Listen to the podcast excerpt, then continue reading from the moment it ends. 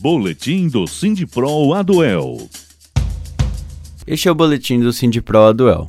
Meu nome é Guilherme Bernardi e todos os sábados, dentro do programa Aroeira, em cerca de 5 minutos eu vou trazer para você, docente, técnico, estudante e ouvinte da Rádio UFM, informes sobre o Sindicato dos Professores do Ensino Superior Público de Londrina e região.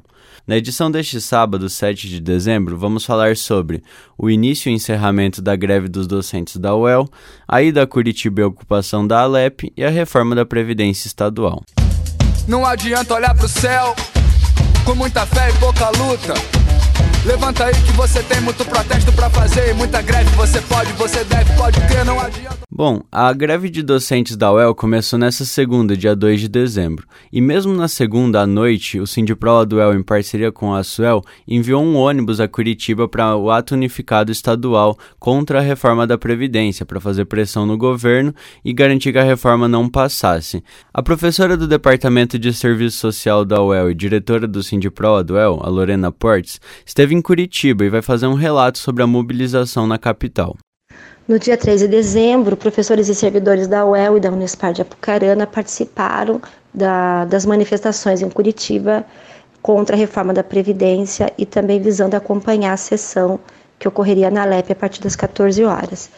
É, a concentração ocorreu na Praça do Homem Nu a partir das 9 horas e com a presença de aproximadamente 5 mil pessoas de várias categorias profissionais do funcionalismo é, da praça do Homem Nu, é, os servidores e professores se dirigiram à praça em frente à LEP para poder é, manifestar seus posicionamentos contrários à reforma e também acompanhar a sessão.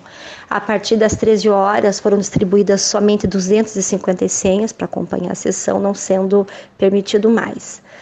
É, com o início da sessão, os manifestantes do lado de fora colocavam suas reivindicações, exigiam aí a suspensão da própria sessão e, e a retirada do projeto de lei, mas essas manifestações não foram atendidas. É, com o movimento aí forte, foi se adensando e ocorreu dessa forma a ocupação né, da, da Alep. Ocupação essa que foi respondida de forma truculenta pelo Estado, através da Polícia Militar, com gás de pimenta, cacetetes, algumas pessoas até ficaram feridas, né? E com a ocupação, é, o presidente Traiano acabou é, suspendendo a sessão. Mas, é, um tempo depois, ele reinicia a sessão, mas os manifestantes continuaram com suas reivindicações e então é, essa sessão foi encerrada.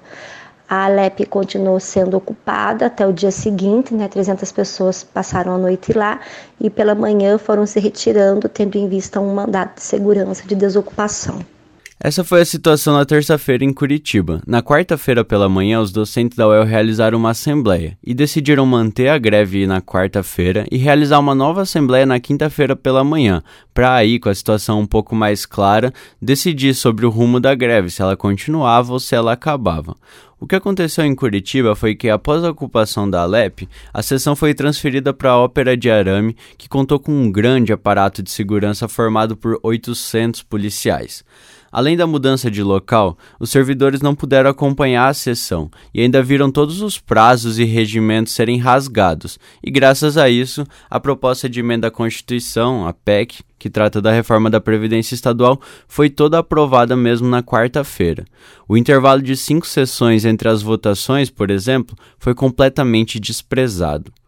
Mas, por causa da mobilização intensa no Estado, foram aprovadas emendas que melhoram, ou melhor, deixam menos pior a reforma da Previdência Estadual. Por exemplo, a paridade nos reajustes entre aposentados e servidores da ativa foi mantida. Foi excluída a autorização para que o executivo institua uma contribuição extra dos servidores ativos, inativos e pensionistas.